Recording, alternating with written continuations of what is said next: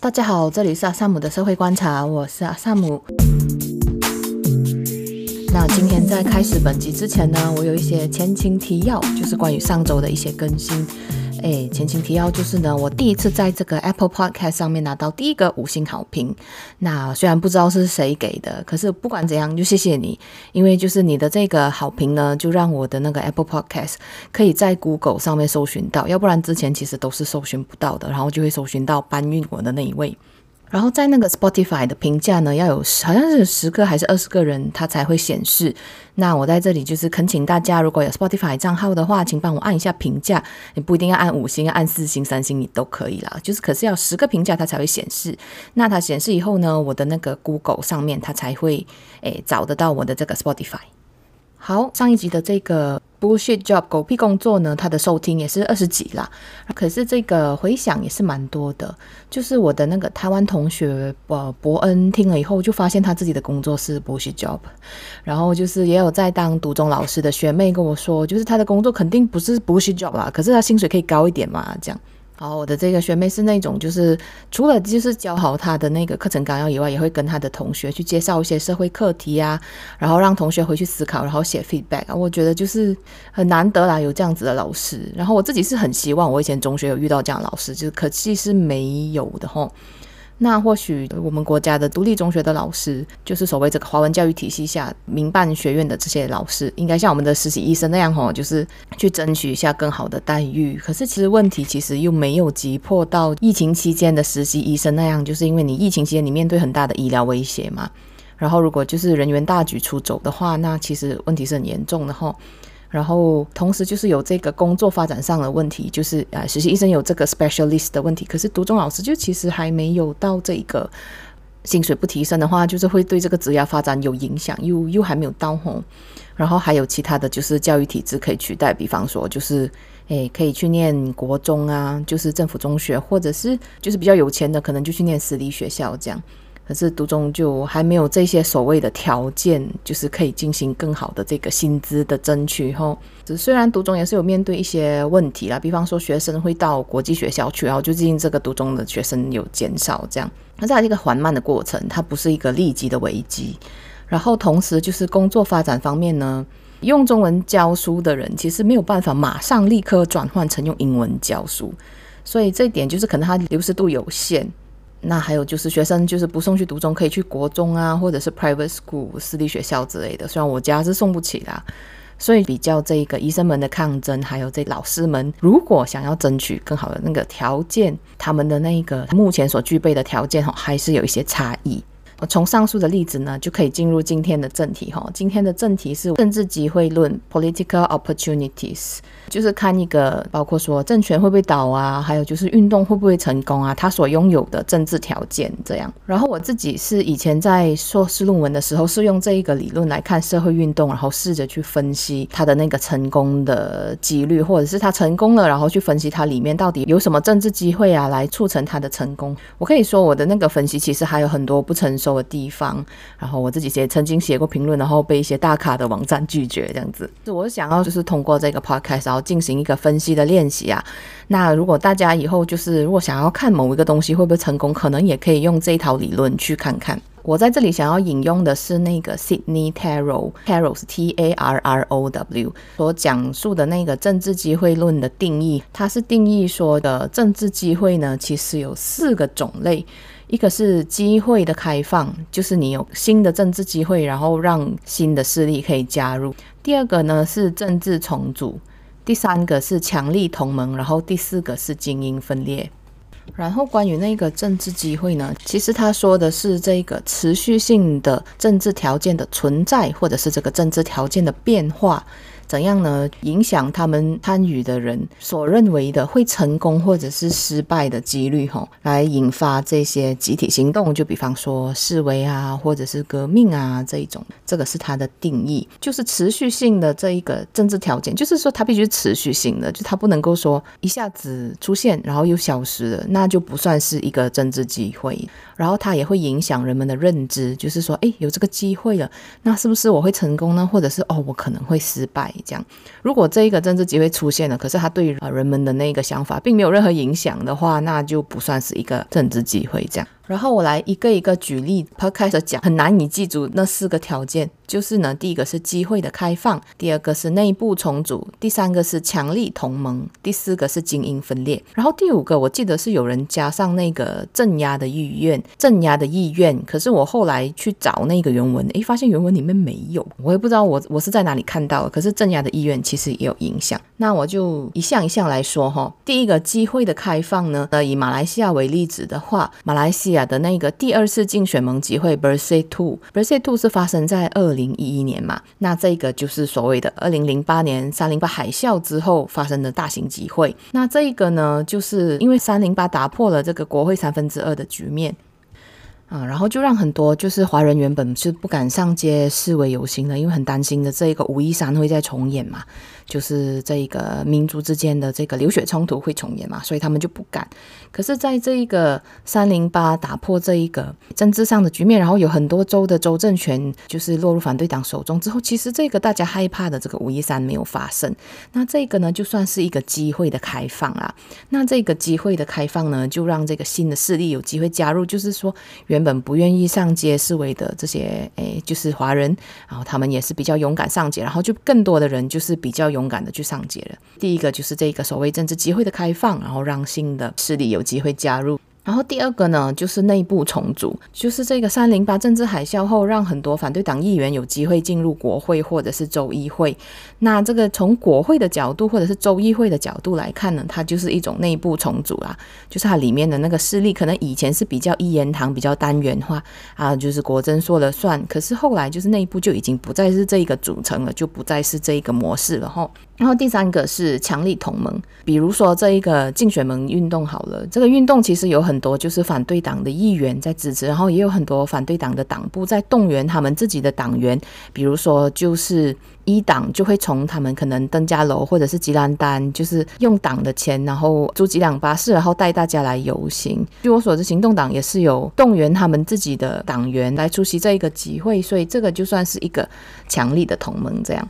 然后第四个是精英分裂，其实精英分裂是蛮关键的。很多运动它的那个看能不能成功的那个分析，其实是看它的精英到底有没有分裂。就比如说呢，如果以马来西亚的例子来看，就是二零一五年的时候，不是有爆发这个 OneMDB 嘛？呃，就是那时候的首相纳吉挪用这个 OneMDB 公司的钱，然后最近也有这个贪污罪成嘛，然后我相信大家都知道，那这个事件爆发出来。直到这个政党轮替之前，就是政府内阁里面就有不认同他的做法的几个人，就比方说前首相慕尤丁啊，还有诶沙菲益啊之类的，他们就退党，然后就是有另外组成的这个土著团结党，就是呢，他从巫统里面再分出一个政党出来，这种呢就叫做精英分裂。这个所谓的精英，不是那种就是在大学里面教书教授啊，或者什么学者专家之类的，这个精英指的是政治精英吼。然后其实现在我们也会看到巫统里面分成这个官司派跟这个当权派，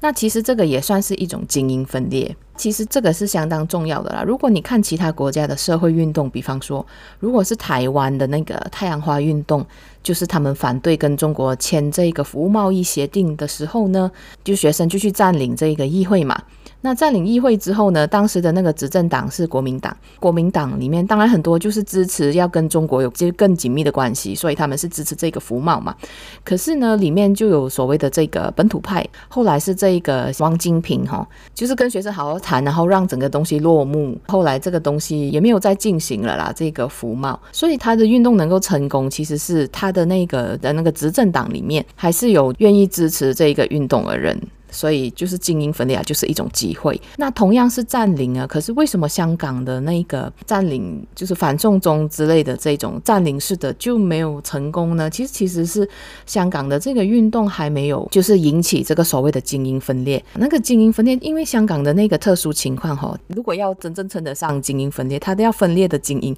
不是港府里面的精英，而是北京的精英的意思，就是说呢，中国政府核心必须要为香港这个问题。分成两个派系，然后这两个派系就是必须要它的对立，必须要就是让外人也看得到的，然后会产生一些新的政治机会，这样，否则就是其实就算他们只是意见不合，然后到最后也是做同一件事情的话，就是大家归队的话，其实这个就不算精英分裂。那时候我是有听说，就是其实在中国政府里面，就是所谓的江派、江泽民派，好像对这个习近平处理香港反送中事件有一些不满，可是就是它只是一个传闻，然后到最后也没有什么浮上台面的动作，所以我们就可以看看啦。然后呢，最后一个就是关于那个镇压意愿的那个部分呢，我就很想要讲一下。可能在马来西亚好像是反过来的，就是如果我们是在那个竞选盟集会第二跟第三的时候，不是有很多就是所谓的警察暴力事件吗？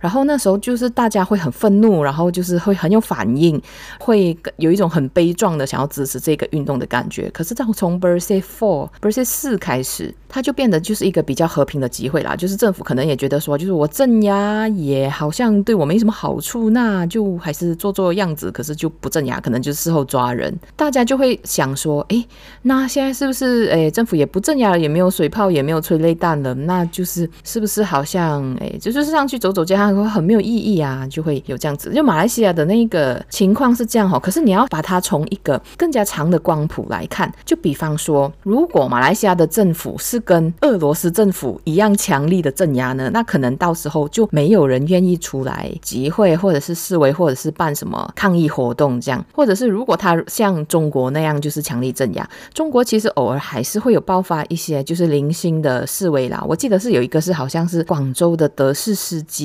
之类的还是会有的，可是他们就是很快消息封锁，然后就镇压。所以就如果像中国这种，就是很快镇压，然后就是封锁消息，然后可能就是封锁你的那个什么出入各个地方的那个码的话，那其实它就很难爆发这一种就是所谓的社会运动。可是很难说啊，因为有时候就是你越镇压很多东西越地下化，其实那个执政者是更加看不清楚到底接下来会发生什么事。好，那以上就是这五个要素的解释。因为这一个礼拜俄罗斯的情况相当的吸引人，那我就想要从这个俄罗斯方面的这个来试试看要怎么应用这个理论。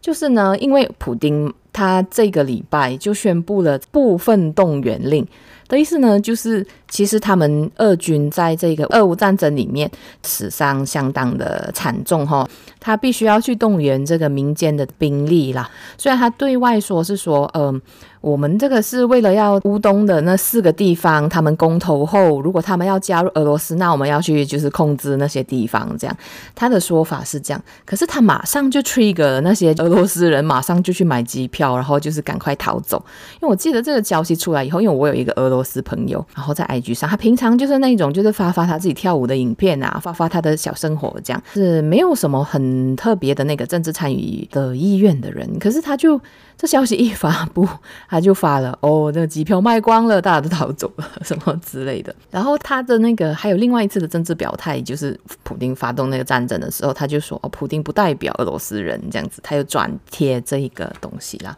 诶，虽然我没有办法直接阅读俄文文献啊，可是我我相信说，其实俄罗斯里面不支持他这么做的人其实是蛮多的。因为如果你你想象一下，就是如果真的是中国要武统台湾好了。那可能，诶，基于这个民族情绪。会愿意去参军的中国人可能还会比较多，俄罗斯的就是他们比较觉得说，哦，快逃啊，就是没有要支持这样子的意思。然后这个动员令的这个影响呢，就是所有以为自己缩手缩脚就可以在这一个独裁政权下活得好好的人，就是终于这个火烧到他们那一边了。我看到有一个新闻上面是说，这个战士终于从这些以为可以置身事外的俄罗斯人的电视荧幕上，还有手机荧幕上来到他们的家门前。钱了，诶，我觉得这个形容其实是真的是蛮贴切的。那这个东西呢，就其实算是一个机会的开放，就是原本呢，这个东西就是可能军队里面的俄罗斯人以外，其他俄罗斯人就是马照跑，舞照跳，然后顶多可能就是跟大家一样面对一些能源啊，然后一些就是通货膨胀，然后有些东西卖不出去之类的那个问题。可是忍一忍还是可以过去。然后现在已经是不是那个你再忍一忍可以过去的那个情况了。然后上周还有另外一篇报道呢，就是如果你跟这个动员令合并起来看，其其实是真的是蛮有趣的哦。就是在这个动员力发布之前呢，我有看到一篇新闻啊，是在马来西亚《东方日报》上面，诶，他是说过去支持普丁发动这个乌克兰战争的社论家、分析家、博主等等，对普丁的那个批评其实有越来越多。就是呢，比方说这个。Saint Petersburg 还有这个莫斯科的地方议员就要求这个下议院要去罢黜普丁啊。当然，我们也知道啦，就是这个所谓的类似不信任动议的东西，吼，在马来西亚这个所谓的半民主国家也是很难见天日啊。就是反正首相就是可以一直展延、一直展延、一直展延这个不信任动议。然后我相信这一个，就是因为俄罗斯的那个议会其实又比马来西亚的更像是一个 假装出来的。民主议会这样子，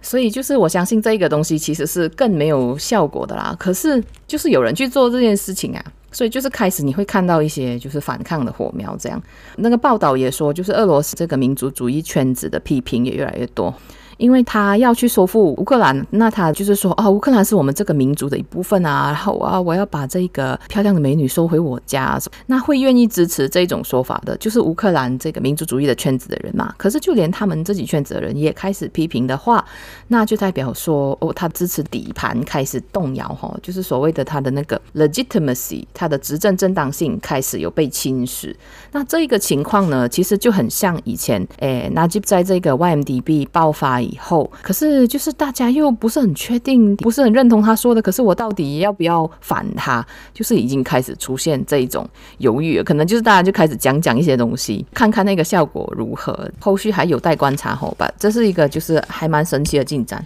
然后还有另外一个新闻是昨天的啊，啊礼拜五的新闻是风传媒说的，这俄罗斯在这个部分动员令后，就是有全国爆发抗议，那其实真的是很少见啊。以前我有看过一本书叫做《独裁者的进化》，然后他就有讲说，就是他如果要争取某一个地方的某一个环保类型的诉求啦，我记得是，然后他还要想尽办法去避免，哎，看起来好像是在跟普京对抗，然后到最后再去卷那个地方选举，就是他们为了要在这个政权下面，就是进行一些很细微的反抗都没有办法，这样子的一个政权在全国爆发抗议的话，其实就是赛季断掉了。那国际上有很多事情发生，就比方说这个乌克兰的总统泽连斯基呢，就促请各个国家呢剥夺掉俄罗斯在联合国里面的这个投票权还有否决权。那我不知道大家清不清楚这个联合国的否决权，就是有五个国家呢，他们有这个否决权。如果说有一个东西就是要通过，这五个国家里面其中有一个反对，他就可以运用这个否决权，然后否决掉这个大家都认同的议案，这样。然后俄罗斯是有否决权的国家，吼。除了这个以外，欧盟也同意说对俄罗斯要落实更多的制裁啦。可是这个经济制裁方面，我是觉得说不是很确定，这到底是有没有效果哈？因为就是过去大家也看到，就是诶，国际社会曾经对古巴发动制裁，因为古巴是经济是很惨。可是你说他的政权就倒了吗？其实也没有倒。那还有另外一个比较靠近我们的例子，就是朝鲜啦。朝鲜也是有面对一些制裁之类的，可是就是政权还是还是金氏家族，还是他们啊。那所以其实啊就。就没差。嗯，所以制裁这是国际社会上的这个东西，我其实不是很确定他们算不算是一个强而有力的同盟，因为通常外国的这个制裁对这个内政的影响是真的蛮有限的啦。然后你说就是比如说在马来西亚这个国际社会，可能他们对比方说东油业可能就是有剥削外籍劳工、剥削劳工、强迫劳动之类的问题。可是如果这个国家没有打算要去改，那其实他也不会动。所以这种外国势力的支持到底能不能算是一个强而有力的同盟？我。我觉得这个其实还很难说，其实我觉得不太算啦。那这个东西就可以看看它接下来会怎样 play out，包括说它的那个精英分裂，就是这个东西其实很指标啊。就从刚才我说的两个例子，香港跟台湾。就是他会不会让普丁的政权出现这种精英分裂，还是其实俄罗斯没有所谓的执政精英群，就没有所谓的执政精英分裂这回事？就是看普丁有没有个人精神分裂嘛？应该是没有啦。就是呃，我们可以看看，就是有没有什么势力要试图要推翻他，还是怎样？然后我必须要补充说明的是，就是在同样的时空下，可是我必须说的是，在同样的时空环境下，对不同的那个运动的政治机会其实是不一样的。就比如说这一个 LGBT 平权的运动，在我国的这个政党轮替的前后呢，其实他们的那个政治机会哦，并没有太多的改善。就比方说，现在这个新加坡，他们其实已经废除了这个刑事法典三七七 A，就是所谓就刚交这个行为是除罪化了。可是他们的那个交换条件呢，就是他们会在宪法里面写，婚姻是一男一女之间的事情，男男或者女女就不算是婚姻这样。啊，当然这个东西其实还是可以绕过，然后可能就是立一个专法，然后就是诶 for partnership 而不是 for marriage，所谓的伙伴而不是所谓的婚姻。可是这个东西在马来西亚就算是这样子哈，它其实也是很难，它其实也是很难落实。其实我们以前有 NUCC National Unity Consultative Council。就是所谓的国家团结咨询理事会，然后以前纳吉时代成立了这个理事会呢，他们有诶很多就是禁止 hate speech，呃，禁止这种仇恨言论什么之类的，然后包括说这个立法其实是也同时会禁止你歧视 LGBT，就是在雇佣等等的这个领域，比如说你不能够因为这一个人是跨性别，你就觉得不想要给他这一份工作，如果他有办法证明他不被聘用，或者是他被解雇是基于这个原因的话，那其实雇主是要付出相应的那个法律代价。可是后来呢，这个法案就太死腹中啊，大概是二零一四年左右。那其实他也没有要求你说要让同志结婚。也没有要求你让他们办什么 gay pride，然后其实我们这里也没有这个同志游行这种事，他只是要求你在这个日常生活中不要去迫害同志。然后这个东西其实也跟我们的联邦宪法第八条所谓的这个人人平等的这个条文是相符的哈。可是到最后呢，还是没有成事。然后这个二零一八年政党轮替过后呢，就有就是西门政府有很多改革要做啊，然后这个事情就有一点不太受到重视。这样，另外一个因素呢，就是这个 LGBT 群体里面呢，其实这个非穆斯林在日常生活中，诶，你说他因为这样子就是工作不被聘请什么之类的那个歧视呢，其实我觉得算比较少数。然后所以他们也不太有危机，或者是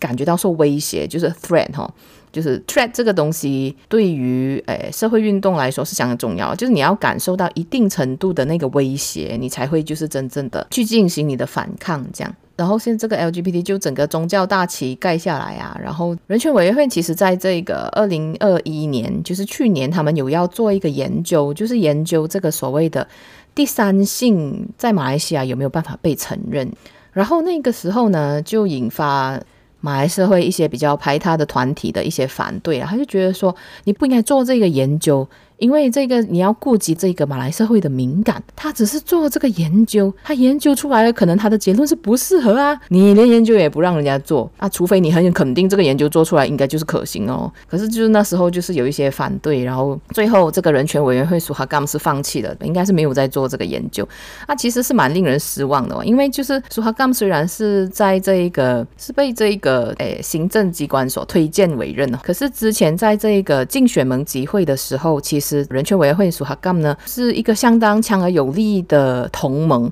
为什么呢？因为就是在这个 Bersih 二跟 Bersih 三发生了很多警察暴力事件以后，他们就还是有召开听证会，然后去问这些被警察殴打或者是被警察呃无逮捕的这些受害者，然后让他们呃能够在听证会上讲出他们的遭遇，然后再把它写成报告，然后再做成一个建议给政府啊。那其实这个东西其实是对于后来就是政府不再去那种强力镇压这些集会，其实是有一个帮助的。人权委员会现在就。没有办法再做这件事。然后在二零二一年的时候，其实还有发生另外一件事情，就是这个人权委员会的这些委员，他们的那一个任期陆续到期，然后就出现一个人权委员会变成真空的状态，就是没有几个人，然后几乎全部人都已经届满了，然后他还不委任新人，然后到最近他就终于委任了啦。可是他委任的那一位呢，现在新的主席叫做 Rahmat Mohamad，他曾经在这个二零一九年的时候反对那个 Rome Statute 罗马公约，这个其实不是，就那时候闹得。沸沸扬扬的是那个 ICER 啦，ICER 就是所谓的消除一切歧视什么什么的公约。然后这个 Rome Statute 不是，它其实是关于这个种族灭绝罪、战争罪、侵略罪，哎这一种的。可是那那时候就是如佛苏丹也有进来，就是有谴责啊，谴责说，如果你要签署这个罗马公约啊，其实它会触犯这个马来人特权和王室权利。其实我真的不明白那个关联是什么。我试图找新闻报道，我其实也没有找到。就是嗯，你说马来王室有。种族灭绝罪、战争罪、侵略罪，其实嗯，没有啊，